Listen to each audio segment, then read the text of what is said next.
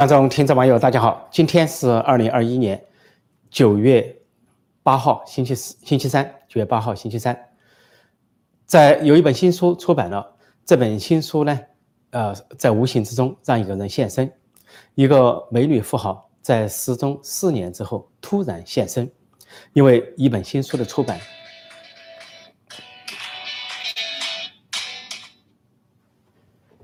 因为一本新书的出版，那么这位美女富豪呢叫段伟红，是天津人，她周游于啊中共高层的权贵之间。那么她的呃这个作者呢，新书的作者叫沈栋，是她的前夫。这个沈栋呢是出生在上海，长大在香港，后来呢现在在二零一五年之后在英国定居，跟他的儿子在一起。他出版了一本书，这本书呢叫做《财富、权力啊，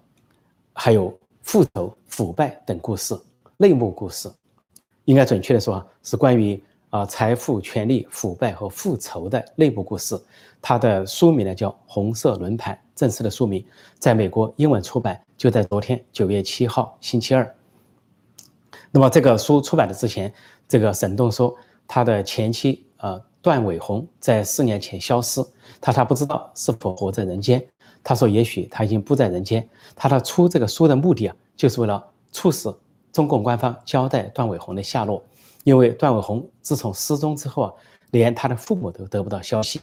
那么，果然他在这个书要出版之际啊，他接受了西方媒体的采访，像《金融时报》英国的，还有美国的《华尔街时报》接受了采访之后，奇迹般的这个段伟红现身了。段伟红现在被中共所扣押，扣押之后呢，在国安人员的这种监护下，短暂的现身，或者说暂时获释，不知道是处于什么状况。他就跟这位他的前夫啊通了电话，这个电话显然是在国安的压力下所做的电话，他就阻止他出版这本书，说这个书是要闹出人命的，说你要为自己的儿子想一想，还有说中共要求呢，这个沈栋在香港的母亲说回到中国去居住。总之呢，一系列的。威胁和恐吓，恐吓让沈栋非常不安，但是沈栋仍然这本书出版了。那么这是怎么回事呢？首先想到的人就是孙政才，前政治局委员孙政才，因为他在二零一七年说伙同军委啊，这个中央军委的参谋长方峰辉、总政治部主张扬要发动政变，要篡党夺权，要夺取习近平的权利。那个时候十九大。孙政才突然被打入大牢，后来呢被判处无期徒刑。那么随着孙政才落马，这位商人段伟红啊，美女富豪，他就消失了，就神奇的失踪了。很多中国的高官在权力斗争中落败之后，跟他们相关的商人就消失了，失踪了。这些不胜枚举的例子啊，包括啊肖建华、明天系的肖建华在内，至今下落不明。那么这个新书究竟讲的什么呢？新书。应该说对温家宝不利，前总理温家宝不利，因为这里边讲到不仅是啊，呃，这个段伟宏，呃，原来跟沈栋这个作者在做房地产生意、做物流生意的时候，交接了很多的权贵，其中重要的一家就是前总理夫人啊，温家宝的夫人张培丽，说张培丽啊，跟他们之间有很多的交往，提供了很多的方便，他们其中有一家公司啊，百分之三十的股份就是张培丽的。那么，《纽约时报》在二零一二年底的时候披露过温家宝家族的财产。那么，这个作者说，温家宝对他夫人所从事的商业根本不知情。之后，这个曝曝光之后，说温家宝非常的震怒，应该是在温家宝的压力下，这个张培丽啊，在二零一三年就把他全部的资产交给了国家，全部的这个企业啊所得的收入交给了国家，所谓国家也就是政府。这个作者沈东在书中说，张培丽这么做就换取免于起诉。但这个是不是这么做了？呃，应该说这个作者有他的内幕消息，但是相对而言，中共这些高官、高官家族是有这么做的，恐怕是只有这一家，可能其他家族这么做，因为习近平家族没这么做，他们在海外藏富，在香港十套豪宅，啊，两个姐姐、姐夫、弟弟啊，拥有无数的企业，啊，栗战书家族不会这么做，他在香港百亿资产，他的儿子和女婿啊。游走于香港、新加坡之间，拥有巨额的财富，他们绝对不会把财富交出来。那么这本书就就这个啊证实啊，这个温家宝的夫人啊张培丽交出了所有的财富，啊，这是二零一三年的事情。那么这件事当然对温家宝不利。那么因为明年二十大涉及到呃权力换届、权力重组，温家宝是有发言权的政治老人之一，而且呢还不算太老，跟温家跟胡锦涛一起对政局可以构成影响。另外，他目前在政政治上呢是习近平的政敌，习近平是文革派，而温家宝是改革派。温家宝相对呢务实、开明、改革，而习近平是极左、顽固、极端的独裁。那么双方有一番好几番较量啊，去呃就在今年围绕清明节前后，各自怀念自己的母亲，都有一番较量啊。温家宝认为自己的母亲呢充满人性的光辉，主要教导人性啊，公平、自由、公义；而习近平认为自己的母亲是党性大于人性，主要是就是暗示铁血无情。那明年的二十大较量，那么这个时候按道理这本书对温家宝不利，是否就啊这个公安国安干嘛要动这么大的阵仗？要把这个段伟宏突然释放，并且跟他前夫通电话，阻止这本书的出版，极力阻止，甚至这位作者沈栋说收到了死亡威胁，在出版前，为什么这么紧张呢？其实这本书不只是涉及温家宝，还涉及到了习近平，因为说段伟宏呢跟习近平啊彭丽媛也交好，其中也有交集。那么目前的采访中没有披露详情，但是相信这本书里面会有详情，就说习近平、彭丽媛也涉入其中。恐怕也有利益交换。另外呢，还涉及了其他家族，除了孙政才、温家宝之外呢，还涉及了江泽民、贾庆林等家族。啊，那这是江派的家族了。那么习近平也是将这条线上去的，说这一系列都相关。那么，大孙政才跟温家宝是什么关系呢？实际上是温家宝培养的人才。本来，呃，胡锦涛、温家宝按照这个隔代指定的方式啊，各自培养了一个接班人。啊，胡锦涛培养的是胡春华，希望在习近平之后成为总书记第六代接班人。那么温家宝就培养了孙政才，希望在李克强之后成为总理，就是第六代接班人。那么后来习近平想这个独揽天下，想推翻所有这些集体领导的制度，想上去就不下来了，所以呢就对接班人产生了疑忌，只要有风吹草动就一举逮捕。说孙政才就在这样的情况下，在二零一七年突然被逮捕。那么这些故事就充满了高层的故事。那么这个作者沈栋在这个书里讲说，呃，他提出一个疑问啊，他对记者说：“中国究竟是谁的？”他认为中国是当然不是中国人民的，他其实也不是这些富豪的。他中国是红色家族的，红色家族呢是权力精英，不只是红二代、太子党，不只是习近平这些人，还有就是像啊这个温家宝他们也是为官，就红色家族的说富豪。只不过是被利用的。当需要这些富豪的时候，他们有存在的价值；但是不需要了，他们也就被打发了。说的不好听，就是消灭了。包括段伟宏啊、肖建民呐啊这些呃呃很很多的这些商人都可以去列举啊，什么王健呢，跳墙死的王健，倒向死的王健，多的不计其数，甚至包括马云、刘东、刘强东啊啊马化腾这些都在内。那么。说他们虽然他们有财富，这些亿万富豪虽然有财富，但他们只占据财富的一部分，有一部分的财富属于高官，属于他们背后的这个权钱交易。也就是说，他们是白手套，就大家所俗称的白手套。所谓白手套，就别人戴在手上利用的，利用完了扔掉，这个白手套脏了可以扔掉，但是那个手还在。所以中国的权贵们还在，但是富豪们被打下去了。这其实说的这些富豪，习近平正在搞一个所谓啊共同富裕。啊，搞一个什么杀富济富、杀富济官这个运动，但是你去杀这些富豪，你去杀这些明星，说老实话，他们并不是最大的罪恶，因为富豪来说，他还有他的啊企业管理的能力、经济经营的能力。尽管有一部分的权官商勾结、权钱交易，但他们还有勤劳致富、致富的部分，有通过市场经济赢得利润的能力。另外，你说的这些明星大腕，他们虽然有一部分可能是。啊，逃税漏税或者不法，但是他们有他们的知名度，啊，他们通过知名度代言广告有他的收入，合法的收入。另外呢，演演电影片酬或者制作一个电影获得的票房价值都有他合法的收入。但是中共的官僚是什么？官僚除了他们的基本工资之外，其他都是非法收入，巨大的财富，动辄上百亿的资产，像习家族、啊、栗战书家族是不可思议的，还包括江泽民家族、李鹏家族等等。所以这个沈栋就提出个问题啊，说中国是这些红色权贵的，那么他就提到他这些红色权贵从小就受到了特殊待遇，他们住在不同的院子，他们上的是不同的学校，他们跟这些普通中国大众分开来，其实呢，就这些官僚阶层对普通民众构成了一个歧视。这个习近平其实小时候上的有特殊的学校，八一学校，专门供中共的高干子弟上的学校，那就是一个特权特工。说这些人这样长大的，维护红色江山，镇压中国人民，视中国人民如草芥，剥夺他们的权利，不要他们的言论自由等等。这个沈栋先生呢，他应该是有很大的觉醒。他虽然以前也参加了官商勾结、权钱交易，但是他应该是先知先觉者之一，因为在二零一五年他就感觉不对头了。习近平时代，当时呢，他跟这个沈段呃，这个他的太太啊，段伟宏离了婚，离了婚之后，他就迁居英国，就离开了英国，就再也没回去。他说回去的话是有去无回，他果然说对了。走了之后两年，段伟宏就出事了，失踪了，而孙政才也下了大牢。那么中共内部的权力斗争也激化了围绕财富、围绕权力的斗争。那么这个沈栋先生呢，不仅是离开了这个罪恶的国度，而且他的觉醒达到什么程度呢？在二零一九年，香港发生了大抗争，他觉得既然香港的年轻人都站出来了，这么勇敢，他自己也是香港人，在香港长大的，他有必要做一些什么，他就啊乘飞机啊到了香港，参加了香港的抗争运动，大抗争的运动。后来在呃二零一九年十一月，香港人民要进行区议会选举的时候，尽管受到中共的阻止，但是当时还有民间的活动，他也去参加，因为他在香港还有投票权。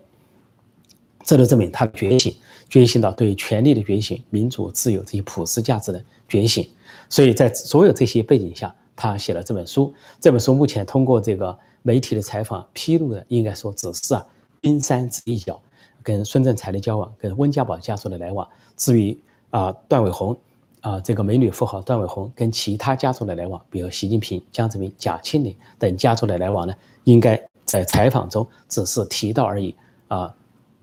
呃，点到即止。那么在书中应该有详情，大家可以去啊亚马逊啊购买这本书。但目前这本书是英文版，那么对懂英文的人来说，呃是方便；对其他人可能有一定的难度。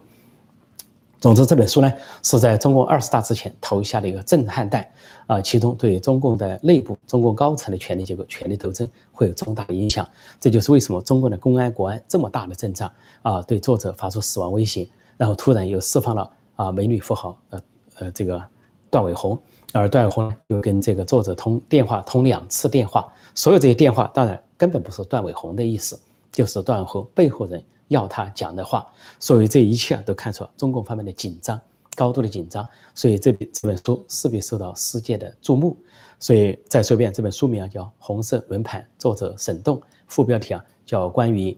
啊财富、权力、腐败和暴富的。内内部故事或者内幕故事。说到香港，那么在香港又发生了悲壮的一幕。在香港有个组织啊，叫支联会，全称啊叫做香港人民啊支持中国民主民主运动的这个联合会，是一九八九年啊中国民主运动的时候成立的。那么这个支联会呢，是三十多年如一日啊支持中国的民主运动，为中国呃民主自由而奔奔走呼告。那么后来帮助中国的维权律师，那么。这边有一位勇敢的女性，叫周幸彤，她是支联会的副主席。她呃，最近一两年，香港被中共镇压，推港恶法港版国安法时，他，已经两次被抓进监狱。那么昨天呢，她又再一次被抓进了监狱。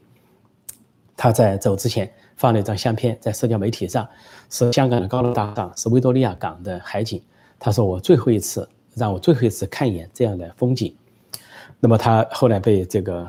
这个呃，国安处的恶警啊、黑警砸门啊、搞密码，他直播了全过程。他被逮捕，带走警车，他的身上写了两个字，叫做“真相”。他穿着黑色的衣服，戴了手铐，坐着警车啊，离开了这个他的律师楼。那么为什么呢？因为这个智联会呢，在国安法的这个黑云压城之下，那么就宣告解散。那么解散了，中共还不依不饶啊，中共的这些黑警、港警、国安处要求他们交出。港智联的资料，智联会的资料，这个资料当然就涉及到很多中国的维权人士、民运人士，也涉及了香港的这些抗争人士。那么最后智联会做出一个决定，包括周幸彤是副主席，还有其他几位常委，做出决定，拒交资料，不交资料，不交资料，那就等着被逮捕啊，那就等着被迫害。这个香港的恶警头目啊，这个邓炳强就宣称要很快的、迅速的采取行动，然后有一个这个所谓的。呃，这个政务司司长吧，叫做所谓李超强，也是以前的黑警头目。这个人宣称说，在香港任何人触及法律就要怎么怎么样。那试问，栗战书在香港触及法律没有？他在香港洗钱上达百亿啊，有他的这个豪华的住宅、豪华的写字楼，还有这个价值不菲的宝马。请问，这个香港的黑警港警有没有去采取行动？有没有依照香港的法律对这些洗钱的中共家族采取行动？说这是完全扯谈，他们的行为就是鬼子进村，实际上他们扮演的是汉奸卖国者的角色。因为香港支联会他们的口号是爱国，在香港本来支持港呃香港独立的人士啊，觉得支联会都过时了，说香港是香港，中国是中国，不应该再讲爱国了。但是港支联他们所作所为啊，都是推进中国的民主化，爱中国，热爱这个民主，所以这一回给他们扣上帽子，什么呃境外势力、外国势力有这样的时候，这个。支联会的一位常委就说：“啊，说简直是荒唐！说我们支持了中国民主运动，明明是爱国，要说成是呃卖叛国卖国，啊，明明是这个啊为了国家为了民族，却说成是什么境外势力啊什么外部势力，简直荒唐透顶！其实呢，说荒唐也不荒唐，因为他们的对立面这些黑警恶警以及他们背后的共产党是真正的爱国集团，真正的汉奸，就像这些中共高官把他们的家族财富啊子女都转移到外国一样。”他们在出卖整个中国，挖空中国，但是表面上凭借他们的权力，凭借他们掌握的枪炮、掌握的军队、警察，在控制这个国家，控制这个民族。这个周信通走了，这是悲壮的一页。港式联抗争是悲壮的一页。这个香港女子，英勇的香港女子周信通也是悲壮的一页。就跟塔利班最后的抗争这样，在潘杰西山谷，宁愿战死也不会投降，给阿富汗人民树立了最后的丰碑。比起那些逃跑的总统啊，放。呃呃，做鸟兽散的所谓政府军，比起来，阿富汗还有他这个呃悲壮的一面，或者说是壮烈的一面，就是有骨气、有血性、有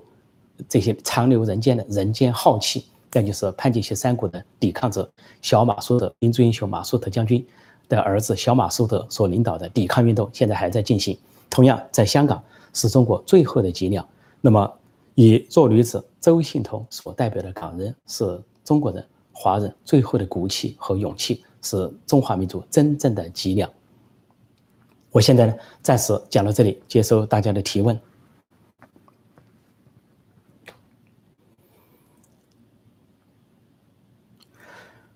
现在的时间是八点十六分。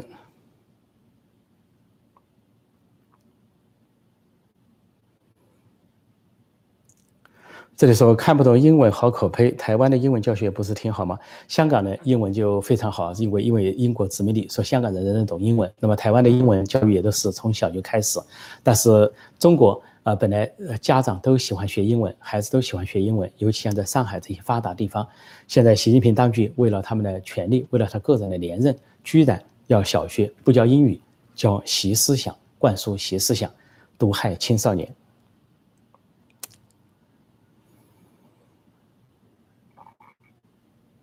这里有人说，习近平有没有能力把权贵家族的钱给弄回来？他首先有没有能力把他自己家族的钱弄回来？他自己是权贵家族，所以有的人在讲这个习近平反腐或者是权贵家族的时候，忘记了一点：习近平本身是权贵家族的，也习近平家族本身是这个敛财的，这个可以说是啊腐败剧毒啊，姐姐、姐夫、弟弟。惦记了多少财产？代表习近平，代表习近平家族，而且在说到什么外国势力的时候，他家族本身是外国势力，加拿大公民，呃，澳大利亚的国籍，啊，女儿到美国上学等等，所以这个是最现实的讽刺啊！这是荒诞的一页，整个就是一个荒诞中国，所以就好像一个黑社会里边互相火并一样啊，谈不上谁是正义，谁是非正义，就是黑社会里面的火并而已。说刚才这位观众问这句话。说习近平有没有能力把权贵的家族搞回来？就像问一个说黑社会的头目能不能把其他黑社会的头目钱搞下来？搞到哪去？还不是搞到他们内部吗？钱搞来搞去还不是他们自己的吗？难道有一分钱会会分到人民头上吗？就跟大瘟疫，美国的政府是给美国的国民发钱，美国的这个居民发钱，那么中国政府干了什么？发钱了吗？发现金了吗？钱到哪去了？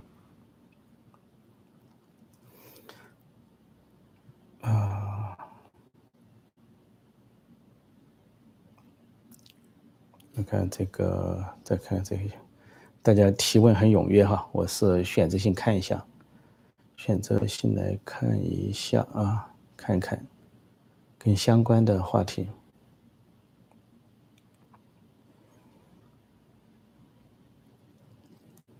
嗯，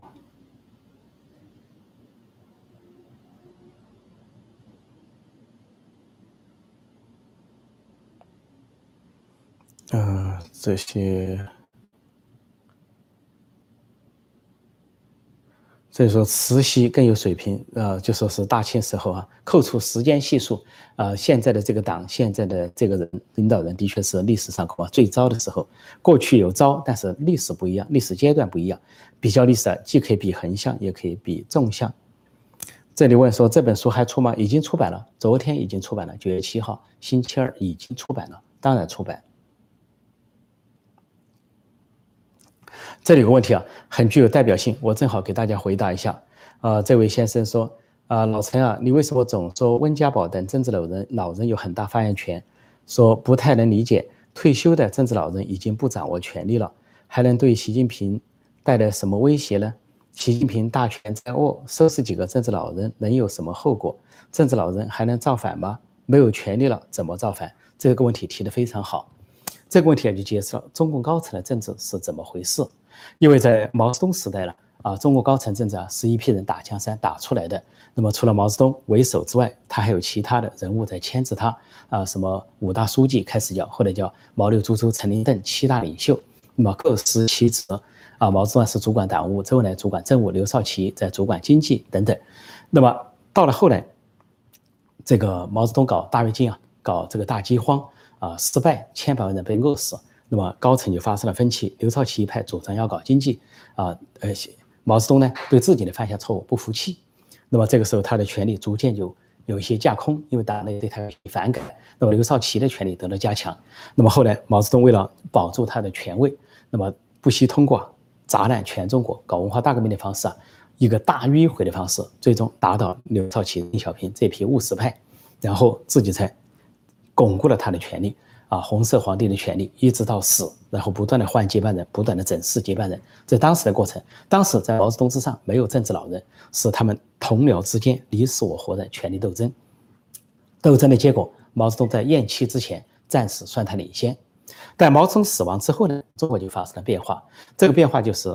呃，华国锋作为一个过渡人物呢，他没有他的声望和没有他的实力，同时恐怕能力上也有限。因此，他虽然发动宫廷政变，逮捕了毛泽东的家族，啊，这个他的老婆侄子，但是后来呢，就出现了老人政治，就是邓小平这一批啊，被放虎归山，啊，华国锋给他们的平反，让他们付出工作，但邓小平这一批啊，是打江山的人，相对来说在权力斗争上是很有心得、很有技术。说邓小平呢，就想以他自己为中心，搞一套，建立一套权力班子，同时呢，呃，邓小平当时想否定毛泽东的过去一些路线，想搞经济上的。这个改革开放就经济上致富，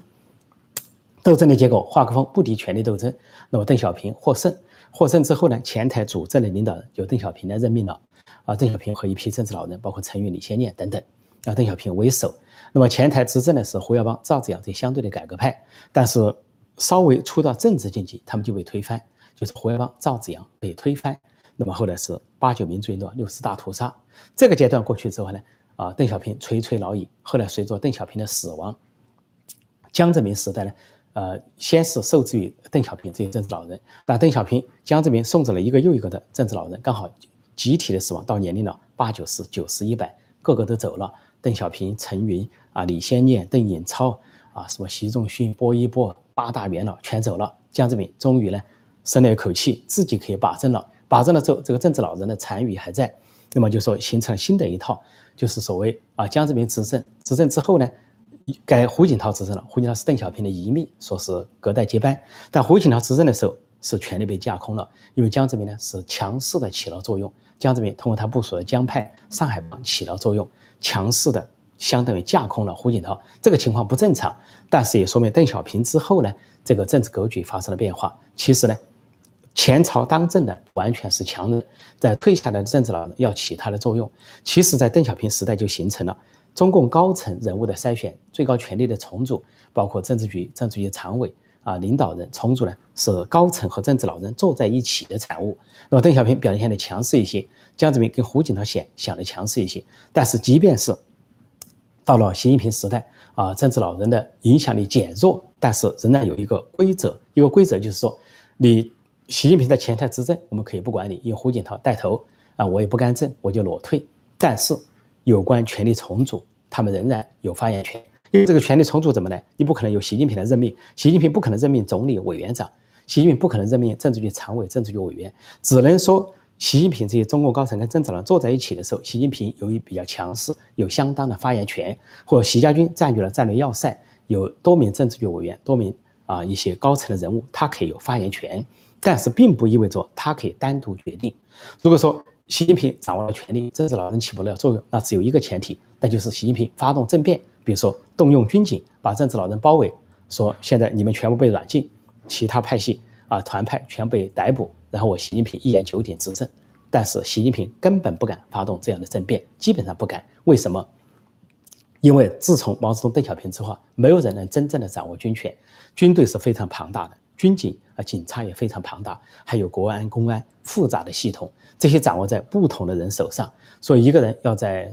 呃所谓他的。呃，相当的时间呢，去掌握这一切啊，是非常艰难的啊！你要做很多的事情。所以，习近平并不是说，你看他频繁的换将，就说明他完没有完全掌握军队；频繁的换警卫局啊、卫戍区的人，就说明他们完全没有掌握，他不放心。他让这个北京武警司令出来放话，也就说明他靠的就是这些人。所以，最终来说呢，他的。权力看上去很庞大，在党媒党报上很庞大，但他具体的作为不能够有更多的作为。华国锋发动了一次政变，这个中共内部的唯一一次政变，其他都得靠文斗，靠内部的斗争，互相批判，批评与自我批评，甚至毛泽东式的文革运动来搞。习近平也想搞运动，但是他搞不起来，搞不到毛泽东那个程度。说最终现在积累的政治老人越来越多，江泽民那一代、胡锦涛那一代啊，退下去的，依次退下去的。政治局委员、政治局常委，他们都是政治老人。那么，按照中共这个习媒体已经放风说，政治老人退下去之后，政治待遇不变，经济待遇还有所提高。所以，政治待遇不变，他们仍然看文件，仍然听报告，仍然关心党国大事。那么，到了北戴河会议，到了这个权力换届，他们就要坐在一起。所以，并不是外界所想象的啊，习近平大权在握就可以为所欲为。他能为所欲为什么呢？他在第一个任期内，他可以为所欲为，逮捕了一些卸任的政治局委员、卸任的政治局常委。只逮捕了一个在任的政治局委员，就孙政才，但是胡锦涛时代也逮捕了一个政治局委员，叫做陈良宇；江泽民时代也逮捕了一个在任的政治局委员，叫做陈希同。所以就差不多，也逮捕了一个政治局委员，权力斗争的结果就已经是你很很大的所谓的呃能量了。但是到了他第二个任期内，因为中纪委书记换了，不再是他的所谓搭档，是赵乐际，是政治老人公推的人物，中纪委就跟他不太合拍，所以第二个任期内，习近平根本达不到任何高层人物，最多在省部级做文章，政治局委员以上，政治局常委或退休的政治局委员，退休的政治局常委他都达不到，而孙政才被打倒也是十九大前，第一任期内是在王岐山的配合下，所以由于这样一个演变过来呢。说大家还认为政治老人不起作用，习近平可以决定一切，那习近平用不着这么折腾了。北戴会之后，习近平为什么折腾的鸡飞狗跳？又是扫荡演艺界，又扫荡企业界，扫荡一切，就是因为北戴会受挫，他在社会上折腾，折腾一个民粹主义，造成一个民粹主义的声势，逼宫。明年呢，在中共高层，在北戴会议啊，在这个高层的这些内部的这个权力交接中，他去抢话语权。要尽量塞进他的人马，尽量保住他的权位，能不能保得住？现在是个问号。他要搏连任，其他方向呢阻止他连任，所以现在是五五波。那么他究竟是能连任，还是半退，还是全退？我现在不下这个结论，但远不是外界所想象的，他可以啊一言九鼎，这个事事情是不存在的。时间过得很快，最再回答一个问题，因为刚才这个问题很有代表性。啊。政治老人就是政治元老，意思差不多。所以对中共这个政治啊，中国政策啊，中共政治要了解它的内部的结构，要了解它内部的结构啊，必须知道它的政政治局层面、政治局常委层面啊，换届的领导人层面，一定是要政治老人参与决定的啊，没有任何人再有毛泽东那样开国皇帝的威威望，也没有任何人有邓小平那个时候的。这个一言九鼎，说这个时代已经结束了，他们的现在的资历都差不多。说在这样的情况下呢，这个表面上的强势啊，恐怕是某种弱势。要深入到中国的内层才了解。所以就这么一个作者出了这么一本书，受到公安国安这么的恐吓，逐渐这个政权多么的恐慌，而内部的斗争又是多么的激烈。说未来一年很多大戏上演，包括军方的、政政界的都有大戏上演，大家拭目以待。好，我今天就暂时讲到这里，谢谢大家收看收听，再见。